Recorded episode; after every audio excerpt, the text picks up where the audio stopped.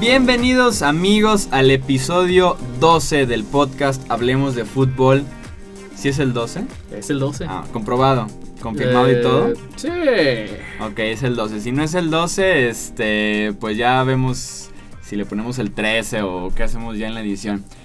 Mi nombre es Jesús Sánchez y es un placer darles la bienvenida como en cada episodio de este podcast que solamente se dedica a hablar de fútbol americano de la NFL. Ya escucharon a Edgar también, Edgar Gallardo que está en la producción de este podcast. ¿Qué tal? ¿Qué tal Jesús? ¿Cómo estás? Bien, ¿y tú? Bien, bien. ¿Listos para, para checar qué tal tu análisis, tu previo del draft en comparación con el draft?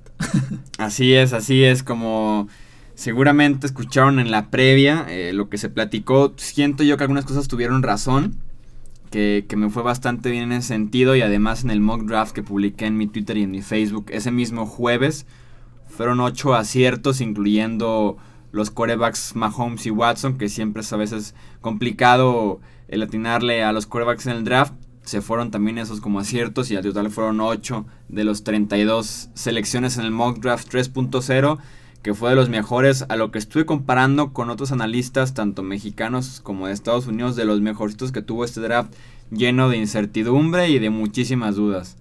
Así es, entonces, para que vean que aquí en Hablemos de Fútbol tenemos a los mejores analistas, todo el equipo de producción, todos los investigadores, o sea, Jesús. no, y que además, ahí te va. ¿Te acuerdas aquel episodio así como de antaño en el que hicimos el draft ideal de los Cleveland Browns? Sí. Y que con la selección número uno di a Miles Garrett, que era el obvio. Obviamente. Y luego con la dos di a Jabril Peppers, que también se me hacía muy buena selección para él. No, di a OJ Howard. Y luego con la tercera selección di a Jabril Peppers. Sí. Con la 1 fue Miles Garrett en efecto. Con la segunda fue Jabril Peppers, que okay, yo lo había dicho. Y con la tercera fue la misma posición que OJ Howard, pero en lugar de Howard ya no estaba en el reloj, Howard ya no estaba disponible y fue David Njoku. Bueno, pues. Y con la cuarta selección, que dije coreback Davis Webb, fue coreback, pero fue de Sean Kaiser. Bueno, no estabas tan dos lejos. De, 4 de 4 en selecciones. 2 de 4 en nombres. En nombres. Muy bien, muy bien. ¿Será que escucha Sashi Brown? Hablemos de fútbol. Le vamos a, a cobrar por, por Ya estos sé. análisis. Que me contrate como scout. Si estás escuchando Sashi, mi Twitter, arroba Chuy Sánchez guion bajo. Que seguramente sí nos está escuchando, ya vimos. Sí, tengo mis DMs abiertos. Así que Por slide, favor. slide, slide into the DMs, Sashi. bueno, pues antes de que ya pase más tiempo, vamos a, en este capítulo a analizar lo que fue la primera ronda del draft de la NFL. Siento yo que nos da el draft para platicar de por lo menos 3, 4 episodios más. Platicamos hoy de lo que es la primera ronda. Ya en los siguientes platicaremos de mis selecciones favoritas de todo el draft. Podemos calificar los mejores equipos, los peores equipos. Entonces nos da para platicar bastante, analizar lo que ya fue el draft de NFL. Como todos esperábamos, con la selección número 1, los Browns tomaron a Miles Garrett. Como escribí mi título de, muy, de manera muy sencilla, bien hecho Cleveland.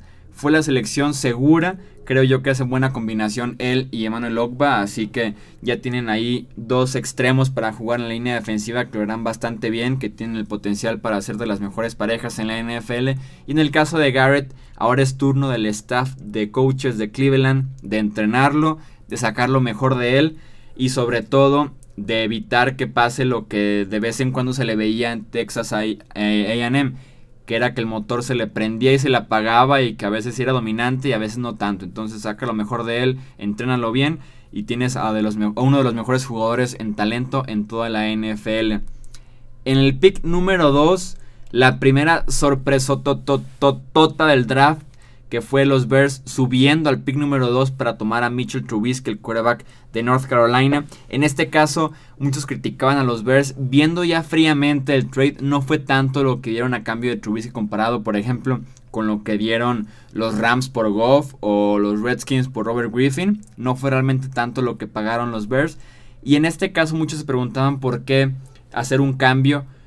Fue todo hecho por San Francisco. Ellos tenían otra oferta supuestamente de otro equipo. Entonces a los Bears los pusieron a competir a ver quién daba la mejor oferta. Al final de cuentas fue Chicago quien dio la mejor oferta. Oralmente solo existió la de Chicago y solamente estaban jugando con ellos que se presta a estos juegos en el draft. Sí, de hecho, creo que causó mucha polémica. Incluso en mi feed, yo que soy un poco más enfocado a, a la NBA, me, me saturé de, de polémica en este, en este pick, sobre todo por, por eso. Mucha gente decía que, que, realmente nunca hubo otra oferta y que simplemente fue un juego excelente de los 49ers para recibir algo a cambio por nada. Sí, eso fue. Bajaron un pick, de todos modos estuvo en el 3 el jugador que querían y acumularon más selecciones del draft que le quitaron a Chicago, así que jugaron bastante bien y analizando lo que son ahora sí que los Bears sorpresa y enojo yo si fuera aficionado de Chicago si estuviera en la gerencia de los Bears porque cómo darle a Mike Lennon 45 millones de dólares eh, para que sea tu coreback titular y al final de cuentas también tomar a Trubisky que además son corebacks muy parecidos, ambos son muy altos, con brazo fuerte, con precisión eh, cuestionable de alguna manera, entonces es muy extraño y va a ser yo creo que la historia más eh, seguida durante este off-season, lo que queda del off-season de Training Camp, es quien inicia en Chicago. Si Glennon de 15 millones de dólares o Trubisky número 2 global. Es sorprendente el que estén en, esta, eh, en este problema los Bears tan temprano, ¿no? Como decíamos con el pick número 3, San Francisco tuvo al jugador que quería desde el inicio, que es Solomon Thomas, el defensive end de la Universidad de Stanford. Va a ser muy interesante lo que hagan con Armstead y Buckner. Sus últimas dos selecciones de primera ronda también fueron de la línea defensiva, así que será interesante ver en esa super línea que tiene ya San Francisco. Espero yo que los muevan bastante, que Armstead y Buckner se mantengan siempre en el interior, pero que Solomon Thomas esté alternando entre un extremo y el otro, jugar en medio de ellos, venir en un blitz retrasado. Tienen bastante talento para jugar con esa línea defensiva. Con el pick número 4, Leonard Fournette, que se fue a los Jaguars, el running back de LSU, ya platicábamos de él. Él fue de los que atiné en el mock, estuvo, creo que en los tres, el pick siempre fue Leonard Fournette, porque de verdad es la mejor ayuda a Blake Bortles, un buen corredor. Y espero que los Jaguars se comprometan con Fournette, que le den de 20 a 25 acarreos por juego. Él debe de empezar a calentarse conforme inicie el juego y terminar ya ardiendo, corriendo por 6-7 yardas por acarreo, así que tienen que saber trabajarlo y cuando requiere un descanso tienen bastantes buenas opciones como lo es Chris Ivory y TJ Yeldon. En el número 5, otra sorpresa, los Titans tomaron a Corey Davis, el receptor de Western Michigan.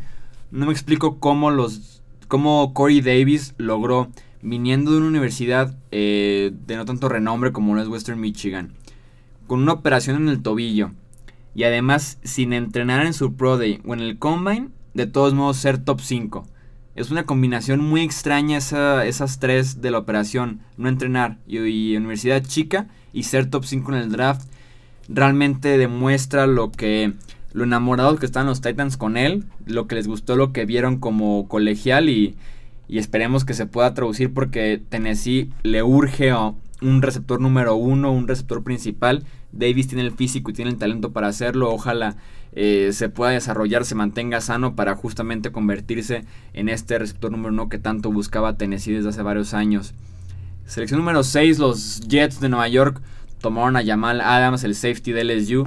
Me da risa porque dos semanas antes del draft, el mismo Adams eh, reveló que en una entrevista con los mismísimos Jets, que fue al final de su equipo, reveló creo que a ESPN o a CBS que los Jets cuando estaban entrevistándolo le preguntaron que qué hacía él ahí, que por qué no había rechazado la entrevista, porque era imposible que cayera al número 6, que realmente estaba perdiendo el tiempo viniendo a Nueva York porque todo el mundo iba a estar disponible, que les encantaba como prospecto, pero que no iba a estar disponible, todos lo sabían. Y al final de cuentas, ahí estaba Jamal Adams, qué bueno que fue a esa reunión con los Jets de Nueva York porque lo tomaron en la selección número 6. Y hasta este momento se hablaba de Adams y Pryor, Calvin Pryor, la selección de primera ronda de los Jets de hace dos años como la posible pareja de los Jets antes de que se alocaran en Nueva York y tomaran a otro safety muy parecido a Adams en la segunda ronda, pero que ya será tema de otro podcast. Por el momento Adams, talentazo, yo creo que el segundo mejor jugador de este draft y que llega a los Jets de milagro que les cayó en el número 6.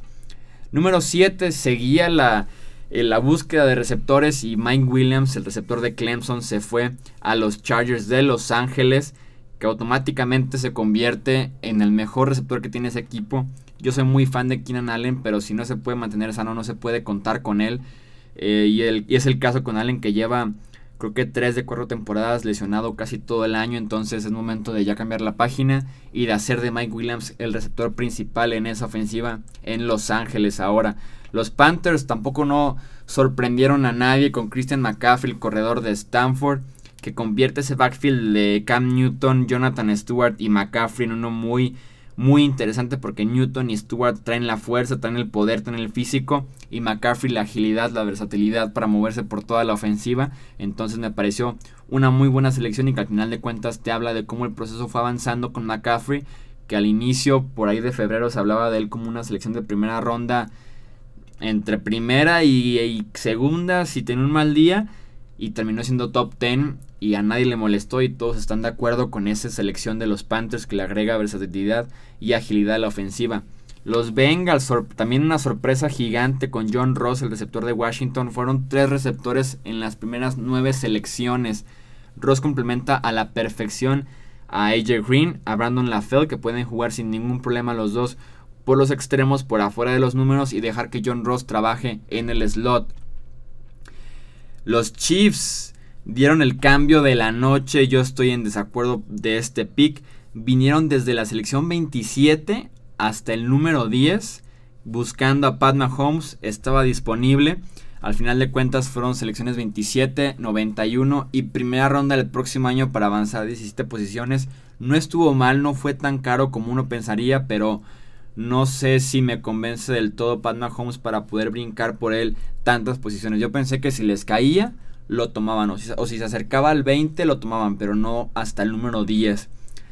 Pat Mahomes, que llega a ser suplente en Kansas City mientras Alex Smith cumple con su contrato y ahora sí que termina yéndose de los Chiefs para darle ya la estafeta a Mahomes, pero estos, estos, estos picks suelen siempre ser problemáticos porque de la nada Alex Smith va a jugar bien este año y van a decir, ok, está jugando bien, ¿cómo lo quitamos para que juegue Mahomes que tiene más potencial? Entonces va a pasar eso o Mahomes no va a ser lo que esperaban por lo menos el próximo año porque le va a faltar todavía más tiempo de desarrollo. Entonces creo que los Chiefs se metieron en un problema que no era necesario en esos momentos y que si bien Alex Smith los limita bastante, era, era tomar quarterbacks si te caía, no anticiparte y brincar tanto para tomar a Mahomes. En el 11 los Saints felices de que se buscara tantos quarterbacks y se buscaran tantos receptores porque les cayó Marshawn Larimore, el mejor esquinero del draft. Ellos felices porque estaban buscando justamente a un cornerback número uno, un cornerback eh, de élite, esquinero principal de esa defensiva, por eso sonaba Malcolm Butler para los Saints y que al final de cuentas, como escribí también en mi Twitter, les llegó la Navidad temprano en Nueva Orleans porque Marshawn Larimore fue el mejor esquinero disponible en el número 11. Vino después el tercer cambio de la noche, otro coreback que estaba involucrado en estos cambios. Los Houston Texans vinieron desde la selección 25 hasta la número 12, porque los corebacks son, lo son todo en la NFL y se demostró en este draft. Deshaun Watson se fue a Houston. Este es el coreback y equipo que más me gusta. La combinación de coreback equipo que más me atrae sobre todo porque Watson lo considero yo listo, por lo menos porque sabe leer defensivas, porque sabe, porque jugó varios años como titular en Clemson, porque llegó hasta los playoffs, porque es campeón actualmente, entonces creo que yo creo yo que le cae bastante bien a Houston, a pesar de que debe trabajar bastante con su precisión y con su toma de decisiones, veremos si Bill O'Brien que se ha considerado o, o él mismo se ha mencionado como un quarterback gurú que, que piensa que puede desarrollar los quarterbacks, veremos si realmente puede sacar lo mejor de Watson, que el potencial sin duda está ahí. Eh, número 13 global, Arizona tomó a Hassan Reddick, el linebacker de Temple, que me encantó este fit que tuvo Reddick con Arizona porque toman a, a, Reddick para ser suplente o para ser sucesor de Carlos Dansby, que ya tiene 35 años, y que además se acopla muy bien a la defensiva de Arizona, que se caracteriza por poder hacer de todo, porque en esa defensiva tienen jugadores muy versátiles, tanto en la secundaria como en el front seven. Y ahora Reddick es la misma opción. Puede jugar linebacker central, puede retroceder en cobertura, puede mandarse en blitz. Entonces Reddick me parece una gran opción para Arizona y para ser novato del año en este 2017. Con la selección 14, Filadelfia tomó a Derek Barnett. En lo personal, un pass rusher que me encantaba en este draft, ya que no me parecía el mejor atleta, pero sí me parecía un excelente jugador. Curioso también porque lo comparaban cuando llegaba a la NFL con Brandon Graham y resulta que Graham ahora es su compañero, estarán entre los dos presionando a esos quarterbacks del este de la nacional, a Dak Prescott, a Kirk Cousins, a Eli Manning, así que me parece un muy buen fit y cubre la necesidad que tenían los Eagles de encontrar otro pass rusher porque ya se acababa de ir Connor Barwin. Selección número 15 y probablemente mi selección favorita de esta primera ronda. Los Colts tomaron a Malik Hooker, el safety de Ohio State, que en cuanto el comisionado le dio la tarjeta después de ser abuchado por muchísimos aficionados presentes ese día en Filadelfia, Hooker se convirtió creo que automáticamente en el mejor jugador de esa defensiva. Sobre Bonta y Davis, sobre el jugador que me quieran decir, Hooker es el más talentoso que tiene esa unidad y te habla de lo mucho que estaban buscando los Colts ni siquiera un safety, un talento decente, bueno, de élite como lo es Hooker. Y les cayó derechito. Yo pensé que Hooker no salía mm, del top 10 ni de broma, mucho menos del 7 con los Chargers. Así que con el número 15 los Colts fue una super ganga, un regalo que les cayera Hooker en esa posición. Los Ravens en el 16, no importa cuándo leas esto, Ozzy Newsom toma un jugador de Alabama. Ozzy Newsom que es el GM de los Ravens y que ama con locura y pasión a Nick Saban, el head coach de Alabama y que en este draft fueron solamente tres jugadores creo que tomó de la Universidad de Alabama y que te confirma cómo ama a ese programa del Crimson Tide. Humphrey que puede jugar eh, sin ningún problema desde la semana 1, creo yo que tiene que de alguna manera ser entrenado de una mejor manera, pero que me gusta lo que ha hecho Baltimore en la agencia libre y en el draft, de atacar la secundaria, de renovarla. Trajeron a Brandon Carr, trajeron ahora a Marlon Humphrey, tienen ya a Jimmy Smith, así que la secundaria de Baltimore va mejorando también conforme el resto del equipo también ya veremos más adelante aquí mismo como la defensiva también mejoró en general en este draft de la NFL. Los Redskins, hablando de regalotes, en el número 17, Jonathan Allen, el defensive end de Alabama, que para muchos era el segundo o tercer mejor jugador del draft. Un problema en el hombro hizo que cayera hasta el número 17 y a Washington no lo dejó ir. Acababan de perder a Chris Baker, que se fue a Tampa Bay, que fue, lo mencioné en el primer podcast, me parece, de Hablemos de Fútbol de mis agentes libres favoritos con ese fit que se fue a Tampa Bay. Ahora tienen en Allen otro defensive tackle, defensive end, que puede jugar por adentro, por afuera y que se especializa en llegar al coreback. 18 los Titans tomaron a Dory Jackson, el cornerback de USC. Encuentran al final de cuentas en Tennessee un cornerback titular, ya que cortaron a Jason McCurry apenas hace unas semanas, así que con Jackson tienen alguien con muchísimo potencial que además de ser esquinero te puede aprovechar, digo, te puede producir en equipos especiales como el regresador de patadas y de kickoffs y que además le puedes dar por ahí un par de toques a la ofensiva, un pase pantalla, un acarreo eh, por un costado y que por ahí te lo puede llevar 50 o 60 yardas hasta el touchdown. 19 Tampa Bay Buccaneers toman a OJ Howard. Yo creo que esta parte del 15 al 19 fue la zona de regalos, la Navidad adelantada del NFL, ya que oye Howard también número 19 es una ganga completamente considerado top 5 por muchos equipos, no sé cómo cayó hasta el 19, pero con Winston yo creo que fue lo más feliz en el jueves por la noche, ya que además de tener a Mike Evans, le agregaron a Deshaun Jackson en la agencia libre y ahora también tiene a OJ Howard por medio del draft, una super ofensiva que está armando Tampa Bay.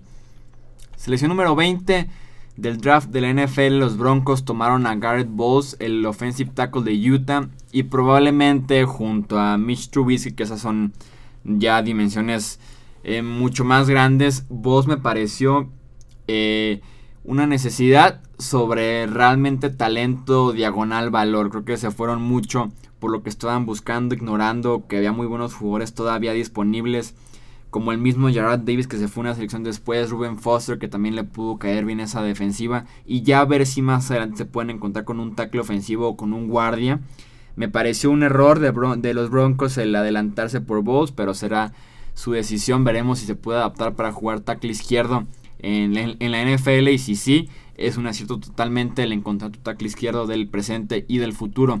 Número 21, como ya les decía, los Lions tomaron a Gerard Davis, el linebacker de Florida que se convierte en un titular inmediato en la defensiva de editor que tanto extraña a DeAndre Levy. Ya llegó otro linebacker central que también te puede eh, volar hacia el balón para taclear al, al, corredor, también te puede cubrir. Me parece una combinación perfecta que cubre una necesidad con un talento muy bueno como lo es Jarrad Davis. 22, los Miami Dolphins tomaron a Charles Harris, el defensive end de Missouri, me parece sucesor claro de Cameron Wake, que a pesar de que ya tiene bastantes años sigue produciendo en la NFL, en algún punto eso se debe determinar y me parece que es perfecto tener a Cameron Wake, a Charles Harris y a Branch jugando entre los tres se pueden rotar bastante bien, se pueden especializar unos en el juego por tierra, de preferencia Wake y Harris en el juego aéreo, entonces Miami se empieza a llenar de buenos dineros defensivos para presionar a Tom Brady, que al final de cuentas es a quien deben de vencer para quedarse con el este de la conferencia americana. 23, los Giants tomaron a Ivan Ingram, el ala cerrada de Ole Miss. Para muchos no se podía colar de ninguna manera la primera ronda, pero lo logró. Y me parece una muy buena selección, ya que los Giants llevan sin tener un buen tight. Yo creo que desde Jeremy Shockey en 2007. Ingram tiene la velocidad y el dinamismo de un receptor que se alinea como tight que también se puede alinear como receptor. Y me parece que esa ofensiva también en Nueva York, si no es por Eli Manning, que últimamente anda medio fallón, puede volar esa ofensiva con Odell Beckham Jr., con Brandon Marshall, con Sterling Sheffer, el novato del año pasado, y ahora con Ivan Ingram. Los Raiders con la sección 24 se beneficiaron de los problemas que tuvo Gyron Conley, el cornerback de Ohio State, para tomarlo 24. Se esperaba que Conley fuera top 15 por lo menos. Recordemos que fue acusado de un abuso de, una mujer, así que cayó hasta el 24. Parece que la va a librar y los Raiders se animaron a tomarlo.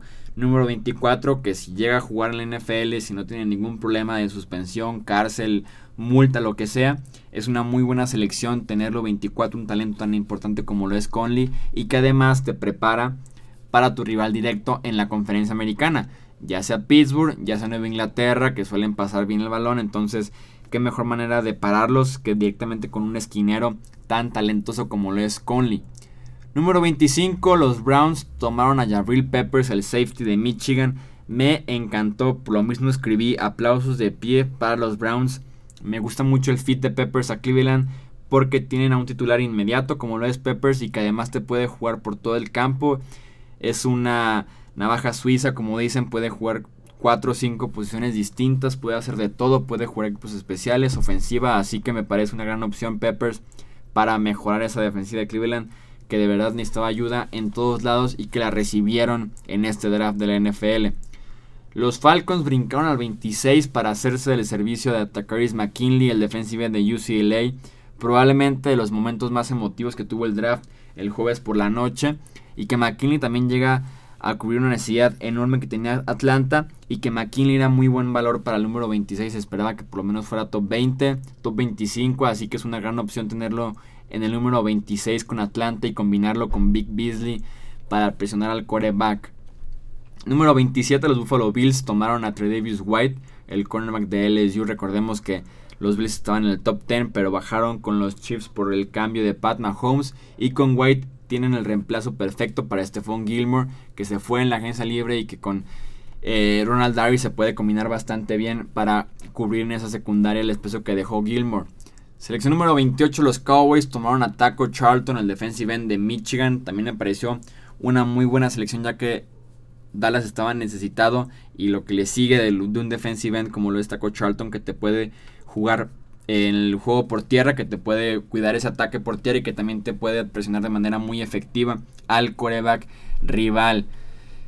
El número 29, los Browns regresaron a la primera ronda, estaban en el número 33 y regresaron a la 29 para tomar a David Njoku, el la cerrada de la Universidad de Miami y que recordemos que también estaba proyectado para irse incluso por encima de Ingram y por lo menos en el top 20 del draft del NFL, entonces me pareció impresionante que estuviera disponible el número 29 y que se presta para moverlo también por toda la ofensiva, te puede jugar a la cerrada, te puede jugar receptor, así que es un gran valor tomarlo número 29, qué bueno que vinieron por él al final de la primera ronda, yo pensé que venían por el coreback y no, se comportaron. Aplausos otra vez para los Browns que tuvieron un excelente jueves. Yo creo que no pudieron tener un mejor jueves que ese de tener tres primeras rondas con tres jugadores que van a ser titulares en la NFL por 10 o 15 años.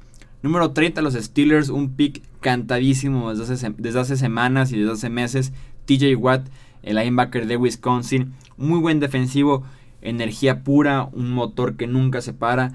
Eh, muchísima fuerza, que apenas va llegando a su mejor nivel TJ Watt. Recordemos que apenas jugó un año como titular en Wisconsin y que va a aprender bastante detrás de James Harrison, con quien estará seguramente alternando snaps en la defensiva de Pittsburgh. 31 los 49ers yo pensé que también venían por quarterback en, regresando a la primera ronda desde el pick número 34. Pero no, venían por Ruben Foster, el linebacker de Alabama. Yo creo que con esta selección San Francisco ganó la primera ronda. Estaba entre él y Cleveland, pero San Francisco hacerse de dos jugadores top 5 como lo es Solomon Thomas y como lo es Ruben Foster. Y sobre todo en la selección número 31, de verdad fue el pick de la noche este de Ruben Foster, que tenía también dudas, al igual que Allen, en el hombro, pero que parece está sano, parece que todo va a estar bien con su hombro y que te va a producir como un jugador top 5 y que él mismo lo dijo tomó el lugar que dejó Patrick Willis cuando se retiró a un lado de Navarro Bowman. Así que fue muy buen draft, muy buen jueves en general. Y para cerrar ya el draft, la primera ronda de lo que fue el jueves, con la selección 32, los Saints tomaron a Ryan Ramsey, el offensive tackle de Wisconsin. Se filtró por ahí esta historia de que Foster estaba en el teléfono con los Saints, lo estaban diciéndole bienvenido, el 32 va a ser eh, la selección con la que te vamos a tomar. Y en eso entró la llamada, era San Francisco. Foster dijo, ah, me marcaron 32. No, cuélgales, eres bienvenido aquí en San Francisco, una selección antes. Así que ya les colgó a los Saints. se fue con los 49ers y creo que esa selección de los Saints fueron a la segura en el caso de Ryan Ramsey como offensive tackle de Wisconsin que te puede jugar del lado derecho iniciar su carrera ya que Teron Amstead es un muy buen left tackle y que te puede jugar como right tackle a la perfección Ramsey y cuidar a Drew Brees y abrir espacios para Mark Ingram para Adrian Pearson y también para Alvin Kamara.